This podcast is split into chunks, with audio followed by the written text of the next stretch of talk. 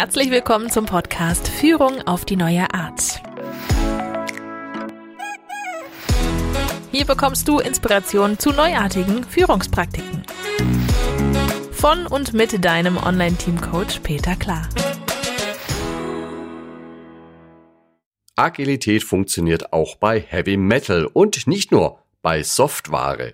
Heute geht es um Agilität in der verarbeitenden Industrie.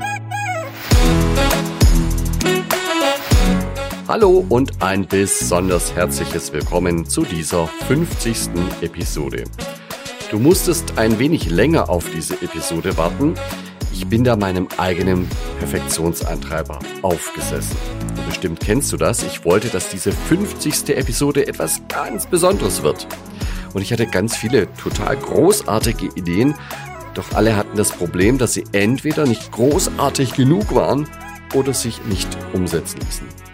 Und erst als ich mich von diesen unerfüllbaren Ansprüchen getrennt hatte, kam ich wieder in die Umsetzung und jetzt hörst du heute diese 50. Episode und ich glaube, das Thema ist durchaus dem Jubiläum angemessen und würdig. Das Thema lautet heute Agilität jenseits der IT, genauer Agilität in verarbeitenden Betrieben. Dazu habe ich mir einen echten Spezialisten gesucht, Jörg Blumenstein. Er begleitet kleine und mittlere Unternehmen dabei, agiler zu werden. Ursprünglich hat er Elektrotechnik studiert und hat viele Jahre in der Industrie gearbeitet. Als Produktentwickler und Projektleiter für Hard- und Software. Er versteht also, wie das Umfeld denkt und er weiß, was dort funktioniert und was nicht. Freu dich also auf Agilität einmal etwas anders. Hallo Jörg. Hallo Peter, grüß dich. Vielen Dank für deine Einladung. Wir sind hier im Süd westlichsten Zipfel Deutschlands in der Nähe von Freiburg und äh, haben uns zu einem Gespräch eingefunden, weil ich das sehr spannend fand. Ich komme ja eher aus der Software-Ecke und du hast gesagt, hey, mach doch mal was über Agilität auch für Heavy Metal. Ganz genau. Hörst du denn Heavy Metal? Ich selber habe vielleicht früher in meiner Jugend- und Drangphase etwas härtere Musik gehört. Äh, es wäre dann aber wahrscheinlich eher Hard Rock gewesen, nicht Heavy Metal. Ähm, aber ich finde den Titel trotzdem sehr gut, einfach auch darzulegen, dass eben Agilität nicht nur für die Software oder für Software äh, von Nutzen ist, sondern eben auch im Bereich des Maschinenbaus und auch im Bereich der ähm, verarbeitenden Industrie sehr wohl eine Daseinsberechtigung hat. Also Hardware oder Heavy Metal, nicht nur Metallverarbeitung, sondern grundsätzlich alles, was man anfassen kann und was produziert werden muss. Ganz genau. Alles, was irgendwie auch eine Haptik hat, kann durchaus sehr agil entstehen. Mhm. Wie muss ich mir das jetzt vorstellen, wenn du dort äh, eine, ein Unternehmen begleitest, das äh, tatsächlich zur Heavy Metal Fraktion gehört, die verarbeitet? Gehst du da in die Produktion? Gehst du dort in die Entwicklung? Wie muss ich mir das vorstellen bei solchen Unternehmen? Das hängt ganz davon ab, in welchem Bereich eine, eine sage ich mal, selbstorganisiertere Arbeitsform äh, gestaltet werden soll oder etabliert werden soll. Ähm, das kann natürlich äh, ganz einfach profan in einem einfachen Bereich sein, wie zum Beispiel dem Vertrieb. Es kann aber auch, wenn es ganzheitlicher sein soll, entsprechend viel mehr Bereiche betreffen. Und die Intention ist da immer, wie eben auch in der ganzen agilen Vorgehensweise, zu versuchen, bestehende Silos zu durchdringen, die Vernetzung der dort arbeitenden Menschen deutlich zu stärken und äh, eine Offenheit ähm, zu, zu generieren, damit ein Miteinander entsteht und nicht ein Gegeneinander. Und schlussendlich ist es auf der Seite Heavy Metal ein, ein Bereich, wo sehr viel, sage ich mal, ähm, hergestellt wird. Es geht auch sehr viel um die, um die ähm, Produktion, ja. Und es macht natürlich Sinn und man muss auch reingehen in die Produktion, um die Menschen dort abzuholen, wo sie sind und wo ihre Probleme auch sind. Genau.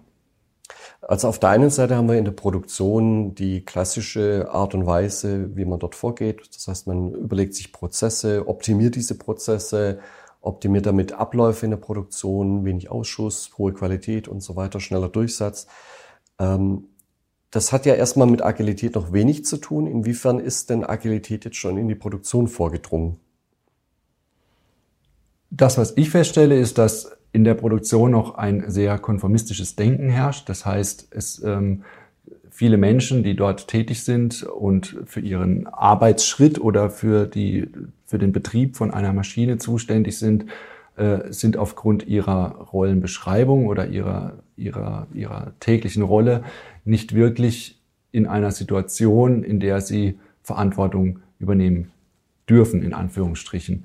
Die Idee an der Agilisierung einer, einer Produktion ist es aber, dass gerade dort eben die Menschen befähigt werden, Verantwortung zu übernehmen. Sprich, dass auch in einem Fall, wenn die Maschine steht oder ähm, etwas nicht, sage ich mal, die Maschine nicht, nicht sauber läuft, Maßnahmen getroffen werden können in dem Team der, der äh, Fertigungslinie, um das äh, Produkt, was hinten rauskommt, wieder in einem korrekten Zustand herzustellen.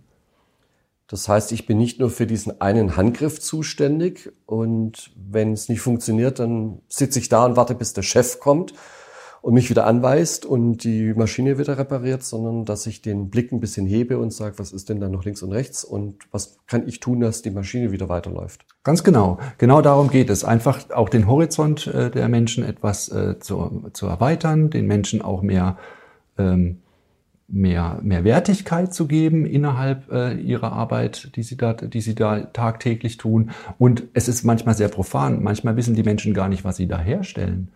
Es ist sehr, sehr interessant, auch den Menschen äh, zu erklären, was sie da herstellen, um auch dort eine entsprechende äh, Verantwortung zu, zu, zu generieren bei den Menschen. Oftmals sind das Teile, die gehen vielleicht in irgendwelche medizinischen Produkte ein, da wo auch äh, Leben von abhängen kann, damit das gut funktioniert oder maßhaltig ist, damit eine Pumpe richtig funktioniert, die, die zum Beispiel ähm, für, die, für die Sauerstoffversorgung eines Patienten zuständig ist, der, der im Koma liegt oder irgendwie sowas. Das kann man sich durchaus vorstellen. Und die Menschen an der Maschine wissen gar nicht, was sie da herstellen. Das kommt schon vor. Jetzt haben wir schon über Agilität gesprochen in diesem Umfeld. Mich würde noch interessieren, was verstehst du denn konkret unter Agilität? Wie würdest du es definieren? Für mich ist ein, ein ganz wichtiges Thema äh, oder Kernelement der, der Agilität ähm, das, die, die Übernahme von Verantwortung bei den Menschen und die Übernahme von Verantwortung ähm, an, der, an der Arbeit, die die Menschen durchführen. Und da gehört natürlich zum einen gewisse Rahmenbedingungen dazu, die geschaffen werden müssen, damit es diesen Menschen auch möglich wird, diese Verantwortung zu übernehmen. Denn ansonsten haben sie gegebenenfalls Angst, dass sie bestraft werden für einen Fehler, den sie machen. Ähm, und da muss ein entsprechender Rückhalt her. Und ähm, es geht mir auch sehr stark darum, dass auch diese Menschen, die dann zusammenarbeiten in einem Team, also Teamarbeit ist für mich auch ein ganz wichtiges Element oder sogar die Vorstufe für eine agile Organisation von Menschen, in welcher Art auch immer und auch in welcher Ausprägung auch immer, ähm, ist das Team ist immer das Erste, was, was gestärkt oder geschaffen und gestärkt werden muss, ähm, um dann eben diese agile Art und Weise zu arbeiten auch, ähm, sage ich mal, herstellen zu können. Und dann bedeutet es natürlich im einen, habe ich gesagt, Selbstorganisation. Und es das heißt aber auch, dass die Menschen in der Lage sind, ihr, ihr Tun und Handeln zu hinterfragen dass sie auch in die Lage kommen, sich selber zu reflektieren und selber festzustellen, wo können wir als Team besser werden, damit es für den Gesamtablauf ähm, äh, effizienter wird und die Wertschöpfung gesteigert werden kann. So wird also quasi jeder Mensch im Unternehmen mit auch ein Teil der Wertschöpfungskette und dort auch mit ein Teil der, des äh, gesamten Erfolges für die, für die Organisation.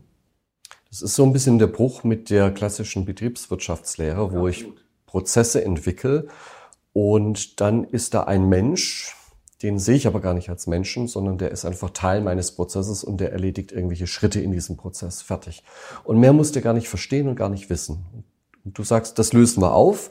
Ähm, also nicht komplett, aber von der Idee her, wir holen mal das ganze Team zusammen und lassen die den Prozess in Summe anschauen, weil das ist so ein erster Schritt dafür, dass sie auch Verantwortung für diesen Prozess übernehmen können und da müsste er eigentlich auch damit einhergehen, dass sie auch den Prozess gestalten dürfen. Ganz genau. Also es ist sogar viel ähm, effektiver, den Prozess mit den Menschen oder Mitarbeitern in, im Unternehmen gemeinsam zu gestalten, als ein, ähm, sage ich mal, ähm, theoretisch durchdachten Prozess aufzuschreiben und zu hoffen, dass die Menschen diesen Prozess dann explizit Punkt für Punkt so abarbeiten. Das ist eher weniger der Fall.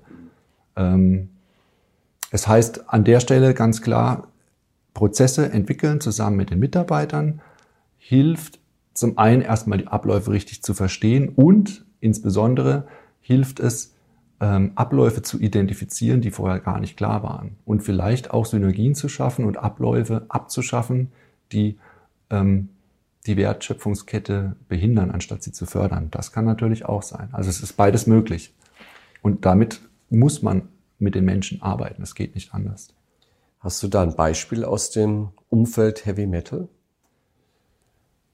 Es gibt immer wieder Fälle, wo, wo man sieht, dass in den Abläufen der Fertigung Todzeiten entstehen zum Beispiel. Dass innerhalb der Wertschöpfung an einem Produkt wird gearbeitet und dann liegt es lange, bevor es in einem weiteren Wertschöpfungsschritt an einer anderen Maschine oder in einem anderen Bereich weiterverarbeitet wird. Das ist manchmal gar nicht transparent, weil nicht jedes Teil genau getrackt wird in der Fertigung.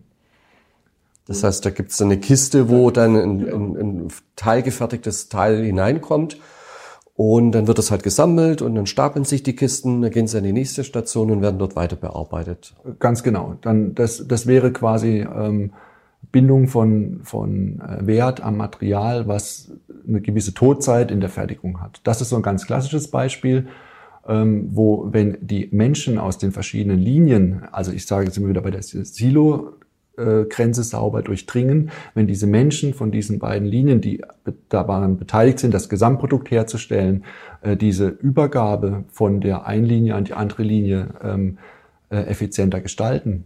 Durch hinterfragen, warum ist es denn eigentlich so, warum steht denn das so lang, bis hin zu genau die Lösung gefunden zu haben, was, was passieren muss, damit es schneller übergeht in die andere Linie, dann hat es einen sehr agilen Aspekt, wenn diese Linien das selber gelöst bekommen. Und es hat so auch noch einen sehr lean Aspekt, äh, der aus dem ganzen Bereich äh, Fertigung natürlich auch kommt, äh, wo der dort heißt One Piece Flow.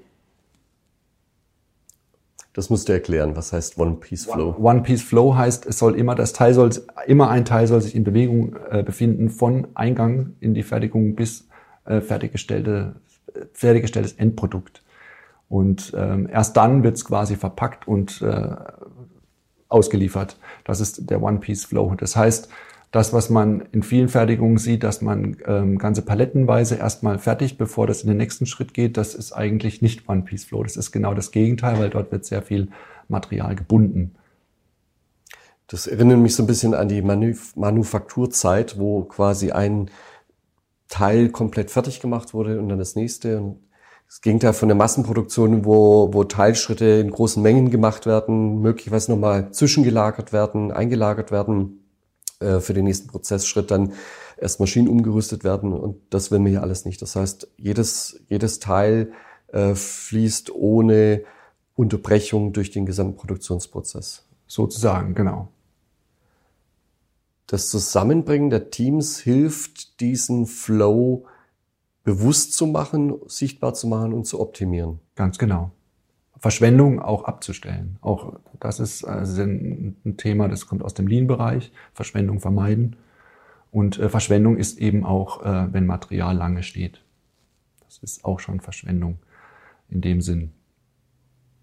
Das ist aus der Agilität der Aspekt Selbstorganisation.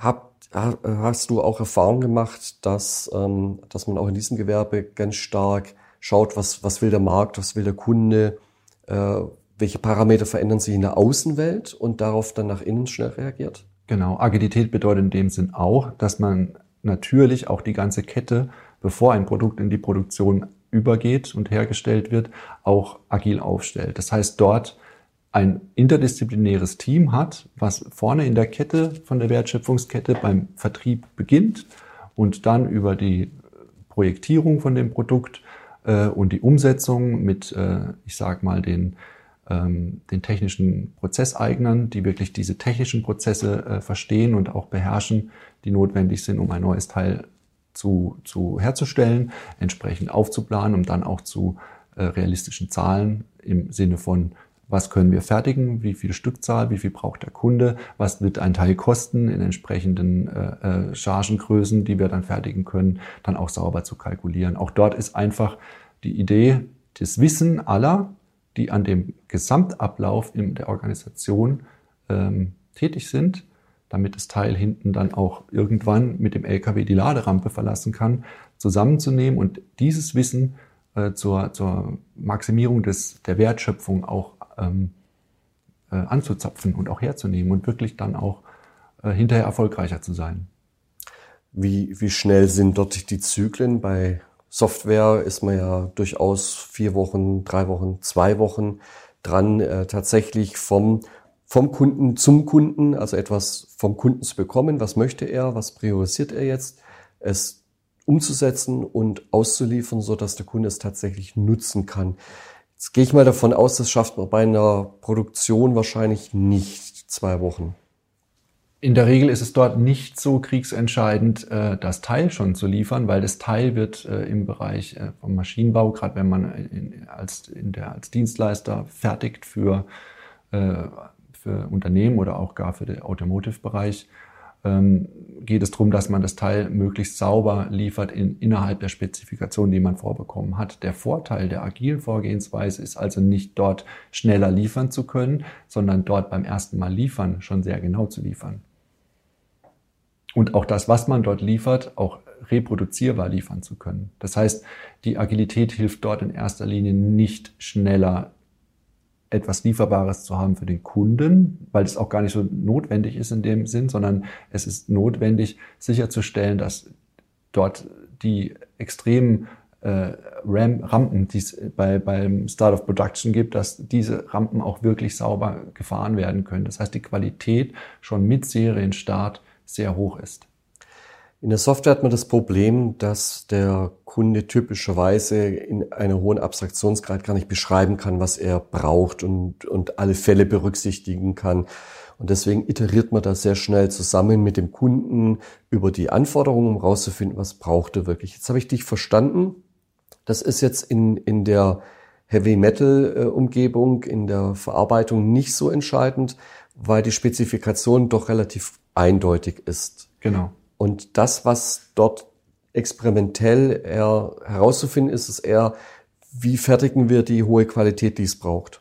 Das und wie schaffen wir es auch, die kalkulierten Zahlen einzuhalten. Also es wäre es wäre fatal, wenn Sie in sehr hohen Stückzahlen ein Produkt liefern sollen und Sie haben sich am Anfang schon verkalkuliert. Okay. Und dann hat man am Ende äh, mehr Kosten oder auch überhaupt gar keine Marge mehr auf dem Produkt. Das heißt, die Agilität hilft hier in, der, in den internen Abläufen der Organisation alle entscheidenden Faktoren zu identifizieren und auch zu berücksichtigen oder gar auch Faktoren zu identifizieren, die verändert werden müssen, um entsprechend hohe Qualität und auch, sage ich mal, Einhaltung der, der Investitionen und Aufwände innerhalb des Korridors, der möglich wird oder ist, für die, für die Wirtschaftlichkeit des Produktes dann auch einzuhalten. Also Agilität nicht über das, was da rauskommt, sondern wie es entsteht und die Parameter so zu optimieren, dass nachher auch noch äh, die Firma überleben kann und eben nicht feststellt, okay, ähm, kleine Optimierung ist immer möglich, bloß wenn ich dafür ein Jahr brauche, dann habe ich möglicherweise ein Jahr lang bei irgendwelchen äh, Produkten Verluste eingefahren und das, diese Zeit möchte ich verkürzen. Im Anlauf werde ich immer Verlustzeiten haben, weil die Kosten sich noch nicht eingependelt haben. Aber ich möchte da möglichst schnell hinkommen in der Kurve, damit ich möglichst schnell in dem Kostenrahmen produzieren kann, wie es auch kalkuliert war. Ganz genau. Okay. Ganz andere Herausforderung als bei Software und dennoch auch eine agile Problemstellung. Richtig. Okay, die Problemstellung ist also leicht anders als bei Software. Wie sieht's denn mit den Menschen aus? Ticken die auch wie Softwerker oder gibt's da Unterschied? Du kennst ja beide Fraktionen gut. Äh, ich kenne im Prinzip beide Fraktionen sehr gut. Ich habe äh, sowohl mit den einen, auch mit den anderen Menschen sehr viel zu tun. Und es ist ja nicht so, dass jetzt Agilität nur im Bereich äh, Software oder jetzt von mir auch postuliert und auch gelebt äh, im Bereich von, von, von Maschinenbau äh, tätig ist. Es gibt sehr viele Anwendungsbereiche für Agilität. Zum Beispiel habe ich auch einen, einen guten Bekannten, der arbeitet äh, bei einer Firma, die heißt Swapwork, ist dort Geschäftsführer. Die machen im Prinzip äh, Agilität mit NGOs, Non-Profit-Organisationen. Das läuft auch sehr gut und äh, auch dort wird das sehr gut angenommen, weil einfach auch die agile Denkweise hin in äh, so wie wir es vorhin hatten, im Prinzip Teilprodukte zu generieren, auch dort einen sehr großen Mehrwert hat, so wie in der Software und auch dort wirklich hilft, Probleme zu lösen, ähm, die da bis, bis heute entstehen. Und ähm, ich selber arbeite natürlich ähm, auch in, in einem Netzwerk, das ist die Proceed GmbH. Äh, dort äh, arbeiten wir auch mit einer ganzen Bandbreite von Menschen, von der Software über Verwaltungsbereiche äh, ähm, und natürlich auch Produktion, ganz wichtig. Das ist ein ganz wichtiges Tätigkeitsfeld dort. Ja. Gibt es da Unterschiede, wie man diese Menschen erreicht? In jedem Bereich, wo man tätig wird, äh, geht es immer darum, die Menschen dort abzuholen, äh, wo die Menschen sind. Und das ist natürlich von, von Bereich zu Bereich etwas unterschiedlich. Ähm, das, das, dem einen Bereich ist die, ist die intrinsische Motivation der Menschen schon viel höher, etwas mitzugestalten, jetzt im Bereich Software oder auch überhaupt im Bereich der Entwicklung, Produktentwicklung, äh, als in anderen Bereichen, die, die schon mehr oder minder die Menschen künstlich in, in ein, eine, ein Nicht-Mitdenken getrieben wurden über die letzten Jahre und, und Jahrzehnte äh, durch äh, ihr konformistisches Verhalten zum System, ähm, dass es dort natürlich viel schwieriger ist, äh, diese Menschen abzuholen und diesen Menschen Mut zu geben und diesen Menschen auch äh, Wirkung zu geben innerhalb der Organisation. Aber da muss man differenzieren und das ist wirklich eine tolle Herausforderung. Ja. Wie muss ich mir das vorstellen? Ich stell mir gerade vor, du gehst in irgendeine Produktion rein, da sitzt jemand, der hat jetzt die letzten acht Jahre immer nur drei Schrauben in ein Teil reingeschraubt. Ja, das macht er gut, das macht er perfekt, sehr schnell, sehr zuverlässig. Ja, aber es sind halt einfach drei Schrauben in das Teil, fertig. So, und jetzt kommst du daher und sagst, jetzt anders. Wie erreichst du so jemanden?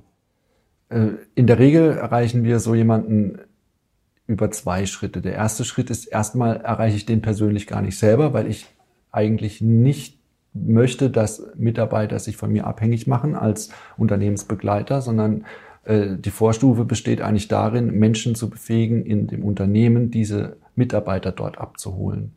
Und dann erlebt man die unterschiedlich. Äh, also man hat dann im Prinzip ein, ein agiles Team, das kümmert sich darum, eben Verbesserungen umzusetzen in der Organisation. Äh, das ist die, die Hauptaufgabe von diesem agilen Team und die holen die Menschen in der Produktion ab oder nehmen die auch mit rein in, in das Team, um zu, zu befragen, wie läuft es in der Produktion, welche Probleme gibt es in der Produktion. Und dann gibt es eben zwei unterschiedliche Reaktionen typischerweise, zwei Muster. Die einen sagen, oh, sie finden es ganz toll, dass endlich mal jemand kommt und sich für sie interessiert und äh, Sie, Sie haben ja so viel, was Sie gerne auch äh, mitteilen würden und so viele Verbesserungsthemen, aber Sie kriegen sie nie irgendwo adressiert. Das ist die eine Möglichkeit, die besteht. Und das ist eigentlich die, die, die bessere, weil die sehr konstruktiv ist und auch wirklich der, der Firma äh, viel helfen kann. Und die andere ähm, Reaktion ist, dass ähm, es halt einfach Menschen gibt, die sich mit diesem Zustand abgefunden haben und eigentlich sich gar nicht mehr einbringen wollen. Das ist dann aber ein Motivationsthema. Die sind dann halt einfach auch sage ich mal, insofern zufrieden in Anführungsstrichen damit, dass sie ihre drei Schrauben reindrehen können und auch nicht mehr machen müssen und auch nicht mehr Verantwortung übernehmen müssen. Diese Menschen zu aktivieren ist schwieriger, ähm, kann aber auch funktionieren, wenn man eine entsprechend große Menge der Mitarbeiter in der Produktion für äh, eine neue Arbeitsform gewonnen hat. Irgendwann ziehen die dann auch mit. In der Regel. Oder sie sind gute Mitläufer. Zumindest sind sie niemand, der dann dagegen, äh, sich dagegen stellt. Es hat ja auch was Bequemes, ja. Ich schraube meine drei Schrauben rein und wenn die Glocke ertönt, dann ist Feierabend und dann streife ich alles ab. Der Schraubenzieher bleibt bei der Arbeit und ich kann von einer Minute auf die andere umschalten in Freizeit. Je mehr Verantwortung ich übernehme, desto schwerer fällt das ja typischerweise auch Menschen. Das ist richtig. Ähm, die Umschaltung mit der Glocke ist, ist äh, so ein ganz klassisches Beispiel. Ähm, das sollte im Prinzip so gelöst sein, dass es nicht mit der Glocke, äh, sage ich mal, die eine, die eine Schicht geht und die andere Schicht kommt, sondern es ist natürlich sinnvoll und das ist aber auch eine Sache, die die Menschen eigentlich selber rausfinden sollten in der Fertigung, äh, Übergabeszenarien zu entwickeln, wie eine Schichtübergabe stattfindet zwischen der Früh- und der Spätschicht zum Beispiel, dass es eben nicht zum, zum Fallenlassen des Schraubendrehers kommt oder zum, zum fluchtartigen Verlassen der, der Maschine, sondern dass es eine klare Übergangsphase gibt zwischen diesen beiden Schichten, um sich auszutauschen, was lief gut, was lief, nicht gut, woran, worauf müssen wir achten, äh, damit äh, die Qualität äh, hoch bleibt. Gab es irgendwelche Probleme mit der Anlage? Äh, ist noch irgendwo, äh, kommt irgendwo vielleicht noch äh, die Instandhaltungsabteilung äh, vorbei und muss noch irgendwo in einem bestimmten Zeitraum äh, eine, eine kurze Korrektur in der Maschine vornehmen? Irgendwelche solche Themen. Ähm, und wie, wie war die, die Austragung zum Beispiel von der Maschine? Haben wir die Stückzahlen erreicht, die wir gebraucht haben? Oder müsst ihr schneller fertigen in der Folgeschicht, weil wir noch kurz hinten, also hinterherhinken, weil die Maschine vielleicht äh, unerwartet stand oder solche Themen. Und ähm, das kann man auch als Ritual machen. Da wären wir dann auch wieder bei dem agilen Thema. Es gibt gewisse Rituale dann auch, die die Menschen auch herausfinden sollten, damit sie sie auch wirklich leben. Da sind wir auch wieder bei dem Thema, wie gestalten wir unsere Prozesse und nicht, wie werden sie für uns vorgegeben. Und dann hat man wirklich eine sehr große Chance, ein, ein, eine, ähm, ich sag mal, eine, eine Durchnetzung, Durchdringung der, der äh, Themen auch innerhalb einer Fertigungsorganisation zu haben und die Menschen dort auch dahin zu befähigt zu haben, dass sie mitdenken. Aber das sind schon, das sind schon ganz neue Denkmuster oftmals in, in bestehenden äh, Organisationen, Unternehmen und das sind aber Themen, die, die uns wirklich weiterbringen in der Zukunft und auch zukunftsfähig äh, werden lassen oder bleiben lassen im Vergleich zu den vielen, vielen günstigen Anbietern, auch im, aus dem asiatischen Raum. Mhm. Menschen, die drei Schrauben reindrehen, kriege ich in, äh, im asiatischen Bereich günstiger. Ja, das heißt, die Firmen sind hier, die Unternehmen sind hier darauf angewiesen, dass sie gute Leute haben, die eben nicht nur ihre Verantwortung sehen, die Schrauben reinzudrehen, sondern auch die Prozesse mit, mitzugestalten. Ja. Ganz genau. Und es sollte auch nicht bei drei Schrauben reindrehen bleiben. die Idee ist natürlich auch, dass äh, die Mitarbeiter in der Fertigung äh, mehrere Prozessschritte, wenn nicht den gesamten Herstellungsprozess von bestimmten Produkten beherrschen, sodass dann auch ein, eine, eine Rotation stattfinden kann der Mitarbeiter, dass es nicht, äh, nicht mehr so eintönig bleibt. Mhm. Das sind auch Aspekte. Das kann sehr anspruchsvoll sein, weil ja jeder Schritt auch gewisse handwerkliche äh, Voraussetzungen braucht. Also äh, jemand kann mit dem einen Werkzeug umgehen, aber also vielleicht bin ich da naiv, aber ich stelle mir irgendwie vor, also ich, ich bin vielleicht gut mit dem Schraubendreher, aber ich kann nicht sehr gut Löcher bohren oder irgendwie eine bestimmte Maschine programmieren oder sowas. Ist das ein Thema? Das ist auf jeden Fall ein Problem, wenn man ähm, einzelne Menschen hat, die äh, zuständig sind für einen gewissen Prozessschritt und auch noch die einzigsten sind, die diesen Prozessschritt beherrschen, dann hat man sehr schnell äh, ein Problem, wenn diese Person ausfällt. Und hier geht es natürlich darum, auch Redundanzen aufzubauen. Äh, hier wäre Cross-Funktionalität insofern zu verstehen, dass ähm, mehrere Mitarbeiter alles können. Vielleicht nicht jeder alles perfekt, aber dass im Prinzip aus der agilen Selbstorganisations, äh, also agilen Selbstorganisationsansatz heraus ähm, es möglich wird, eben solche, ähm, sage ich mal, Ausfälle von Mitarbeitern auch gut zu kompensieren, ohne dass es dazu kommt, dass die ganze Fertigung steht. Weil das hat man ja ganz schnell in der Fertigung. In einem Entwicklungsteam ist das na gut, dann gibt's die Software halt fünf Tage später, wenn ein, ein Mitarbeiter krank ist. Aber in der Fertigung mal die fünf Tage die Fertigung stehen lassen, ist weniger sinnvoll. Es würde mich ein bisschen interessieren, wie du als Begleiter vorgehst. Du hast schon so ein bisschen anklingen lassen. Also ähm, es man darf sich das nicht so vorstellen, wie früher die McKinseys und Co. in die Firmen gegangen sind mit Stoppuhren und die Leute einzeln bearbeitet haben oder jede einzelne, also nicht die Menschen, sondern die Stationen und die Prozessschritte untersucht haben. Äh, du wirkst über ein agiles Team, das innerhalb des Unternehmens aufgesetzt wird. Genau. Also entweder innerhalb des, der Organisation für einen größeren Bereich, wo es dann auch darum geht, natürlich in, in weiteren Schritten diese Arbeitsweise zu multiplizieren, dass auch andere äh, sich andere Teams bilden innerhalb der Organisation, die entweder über dieses Team befruchtet werden oder mit, mit äh, einer Teilmenge von diesem ersten Team dann später auch zusammenarbeiten, um diese Arbeitsweise dann auch zu verinnerlichen. Ähm, in jedem Fall ist es aber so, dass es mir nicht darum geht, ähm, eine Abhängigkeit von mir zu generieren, sondern es ist ganz wichtig in der Vorgehensweise, ähm, die Erfolgserlebnisse bei den Menschen entstehen zu lassen, die in der Organisation arbeiten und nicht auf meiner Seite. Das ist, glaube ich, das, das größte Grundprinzip äh, meiner Vorgehensweise und auch der Vorgehensweise, die wir mit der Proceed GmbH pflegen, dass äh, wir eigentlich darauf abzielen, uns ähm, äh, wieder, wieder ersetzbar zu machen. Ja. Jetzt mache ich mal ein Beispiel. Ich bin ein äh, Firmenlenker, ich bin ein Industriemensch und ich komme auf dich zu und sage, Mensch, ich habe deine Produktion, äh, mach die doch mal agil. Und schließ dir jetzt die Werkshalle auf. Was machst du dann? Das hängt wahrscheinlich, also das sind verschiedene Punkte, die man berücksichtigen muss. Das so pauschal zu beantworten, das wäre das wäre äh, zu einfach.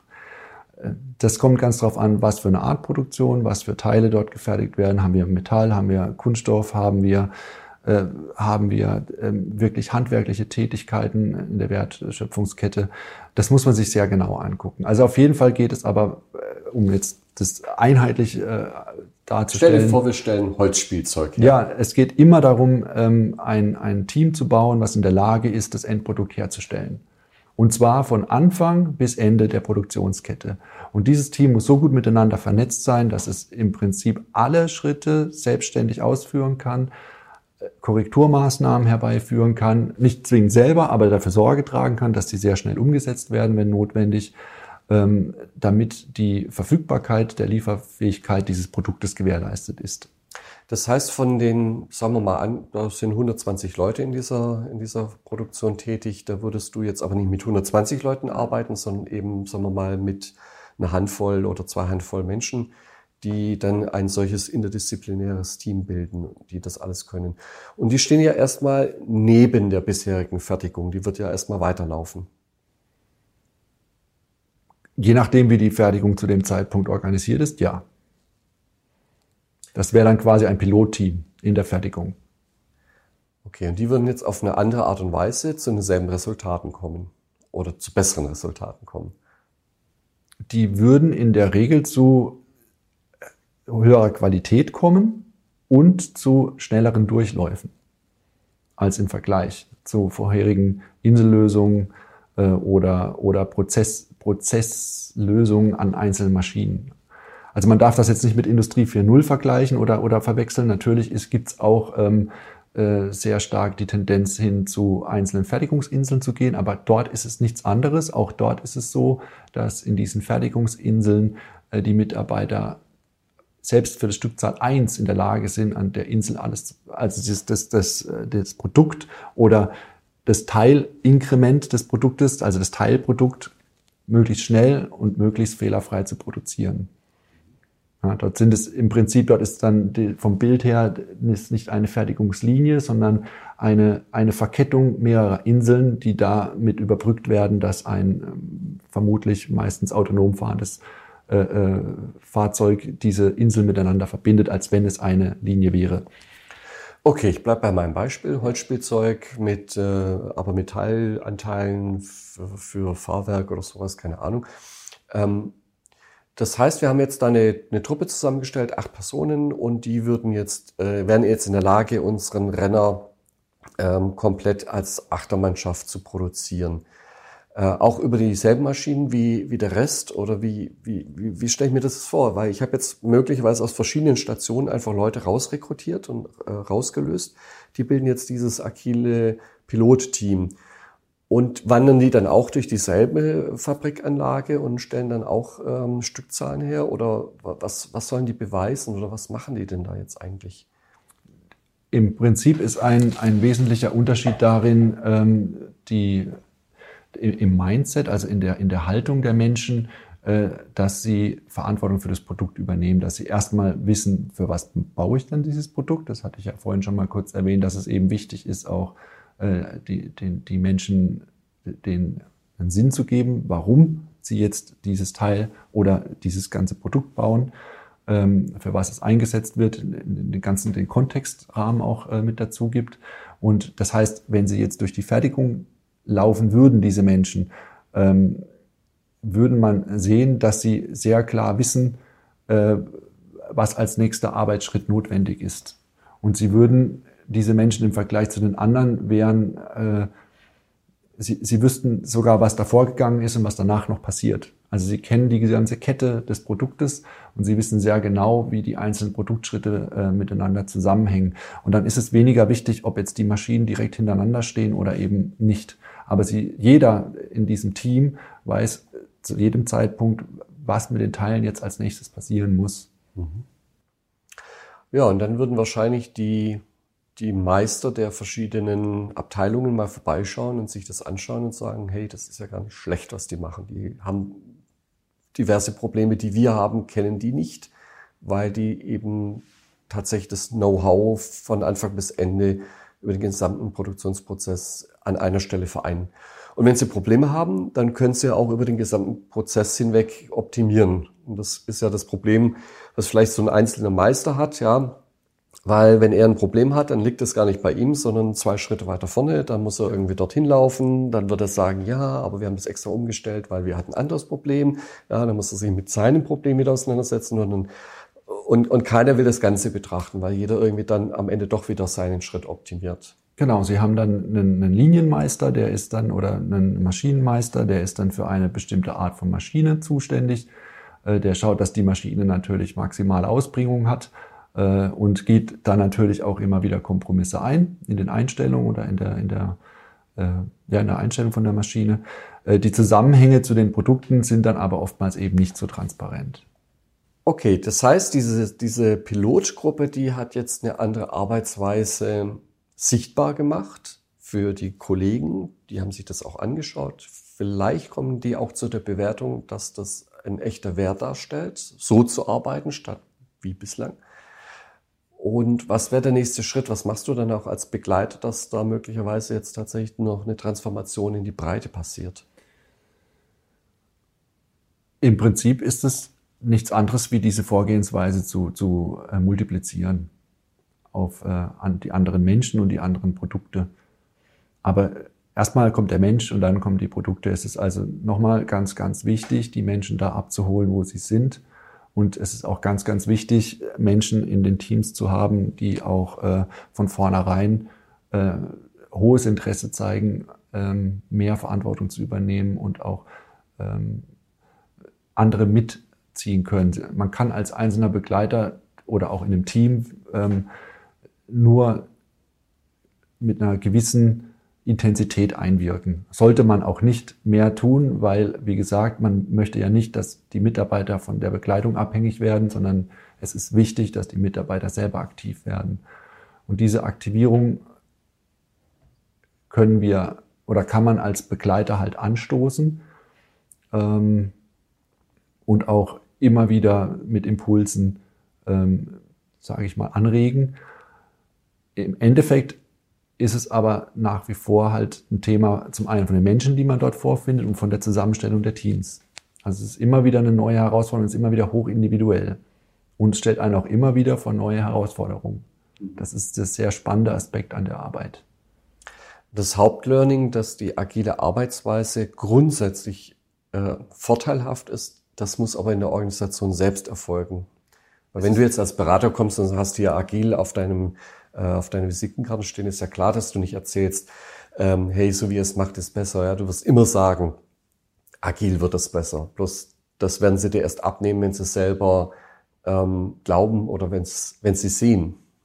Ja, äh, auch da ist es wirklich schwierig. Es gibt zwei unterschiedliche ähm, Eingangspunkte. Der eine Punkt ist, es gibt ganz viele große Probleme in der Firma und die möchten, und die Firma möchte sehr schnell ganz viele von diesen Problemen gelöst haben. Und der andere Eingangszustand wäre, ähm, die Rahmenbedingung ist wirklich so, dass die Firma sich aktiv vorgenommen hat, mehr Selbstverantwortung in, in autonomen und selbstorganisierten Teams zu, zu etablieren, um äh, der, den schnelleren Rahmenbedingungen gerecht zu werden, den sich häufiger ändernden Kundenwünschen und so weiter. Ähm, die erste ist relativ schwierig, weil die erste Rahmenbedingung ja bedeuten würde, man müsste aktiv Probleme abstellen. Und äh, ich habe ja dargelegt, dass ich mich eher als Begleiter, also Befähiger von Menschen äh, sehe, dass diese selber in die Lage versetzt werden, ähm, diese Probleme zu lösen. Denn nur so kann man ja nachhaltig agieren Das andere würde ich die Firma sehr schnell von mir abhängig machen. Ich würde die Probleme lösen und äh, das typische Bild wäre, man geht raus aus der Firma und die Probleme setzen wieder ein. Und dieser Unterschied ist vielen Geschäftsführern leider nicht so ganz bewusst. Und die, deswegen ist es ein, ein, auch eine, sage ich mal, ein, ein, eine Anregung für mich, auch hier Geschäftsführer anzusprechen, zu sagen, es kann helfen, Agilität, äh, eine Firma zukunftsfähig zu machen durch Agilität und ähm, Verantwortung auf die Mitarbeiter zu übertragen. Es ist aber wichtig, dass man den Unterschied versteht zwischen einer ähm, Begleitung, die nachhaltig arbeitet, und einem, ich nenne es mal, Feuerwehr, Unternehmensberater, der im Prinzip tatsächlich konkret einzelne Probleme abstellt. Das sind zwei völlig unterschiedliche Aspekte. Ich finde es sehr spannend, dass Agilität eben nicht nur in der Entwicklungswelt, in der Softwareentwicklung funktioniert, sondern auch in diesem Heavy Metal Umfeld ganz gut zu funktionieren scheint. Ja. Allerdings anders. Ja. Anders. An, an, natürlich. okay, wenn man sich jetzt dafür interessiert und auch sagt, das klang jetzt sehr spannend, wo findet man dich denn? Wie kann man Kontakt mit dir aufnehmen?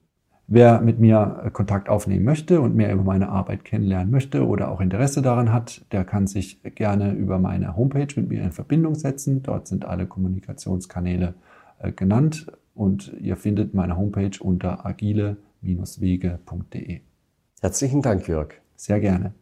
Das war das Gespräch mit Jörg Blumenstein. Den Link zu seiner Homepage findest du in den Show Notes. Bislang kam der Podcast Führung auf die neue Art – jeden Montag heraus. Seit ein paar Wochen habe ich allerdings so viele Themen und so viele Aufträge um die Ohren, da müssen die Hobbys leider etwas kürzer treten. Ich komme also nicht mehr so regelmäßig zum Podcasten, wie mir das lieb ist. Daher werde ich nicht jeden Montag senden können, sondern etwas unregelmäßiger. Aber es geht auf jeden Fall weiter. Ach ja, in der letzten Zeit bekam der Podcast wieder ein paar Sternchen bei iTunes und ich freue mich darüber jedes Mal wie ein kleines Kind an Weihnachten. Das ist so schön, wenn da die Sterne kommen. Also, wenn du schon Sterne vergeben hast, dann sage ich dir ein ganz liebes Dankeschön dafür. Und wenn du es noch nicht gemacht hast, dann mach das doch ganz schnell. Schon bald hören wir uns wieder und bis dahin mach es gut oder besser. Das war Führung auf die neue Art mit deinem Online-Team-Coach Peter Klar. Willst auch du ein starkes Team entwickeln? Auf peterklar.de findest du noch mehr Inspirationen, wertvolle Informationen sowie nützliche Werkzeuge. Also schau gleich vorbei auf peterklar.de.